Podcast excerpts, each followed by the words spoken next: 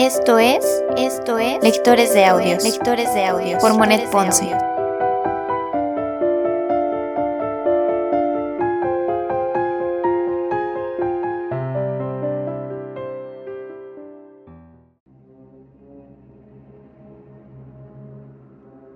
Segunda temporada. Segunda temporada. Frankenstein.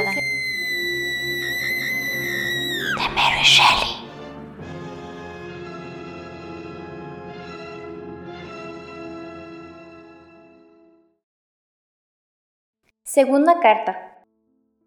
Arcángel, 28 de marzo 1700.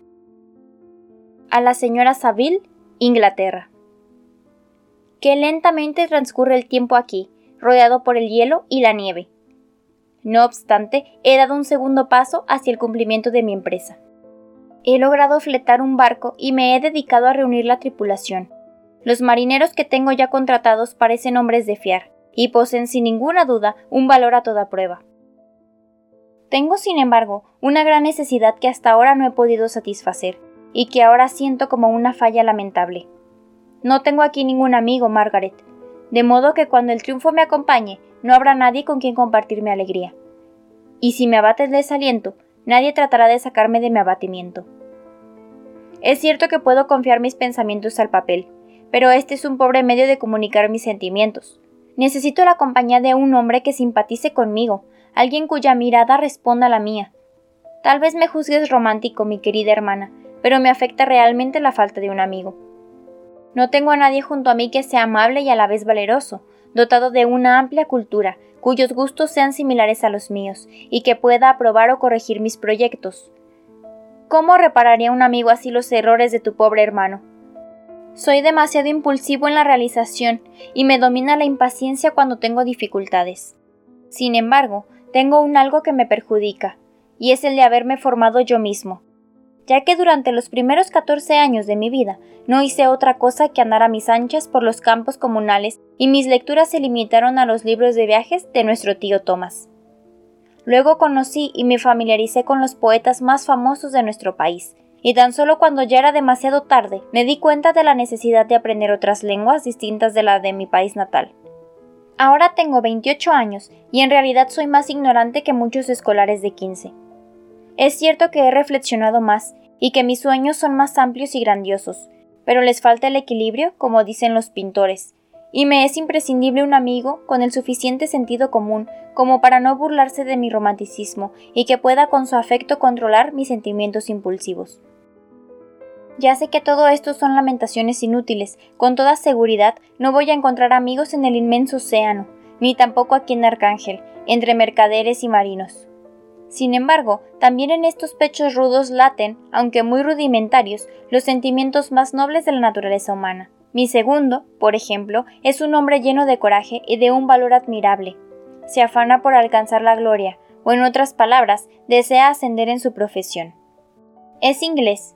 Esto me complace debido al cariño que siento por mi patria. Y pese a su poca cultura, conserva intactas algunas de las nobles cualidades humanas. Le conocí a bordo de un ballenero, y en cuanto supe que estaba sin trabajo en esta ciudad, le contraté inmediatamente para que me ayudase a llevar a cabo mi empresa. Este oficial es una persona de excelente carácter, y se distingue a bordo por su afabilidad y la templanza con que se hace obedecer. Por estas cualidades, unida a su conocida honestidad e intrepidez, me han hecho sentir vivos deseos de contar con sus servicios. Mi juventud solitaria, los mejores años pasados bajo tu influencia amable y femenina han modelado a tal punto mi carácter que no me es posible vencer la profunda aversión que me causa la brutalidad que reina normalmente a bordo de los barcos.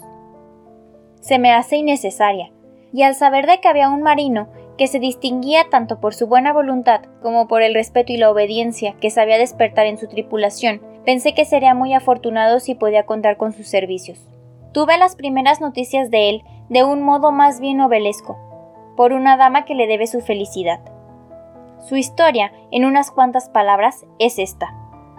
Hace algunos años se enamoró de una joven rusa de modesta condición, y dado que él había conseguido una considerable fortuna en recompensas obtenidas por sus hazañas navales, el padre de la joven consintió en su matrimonio.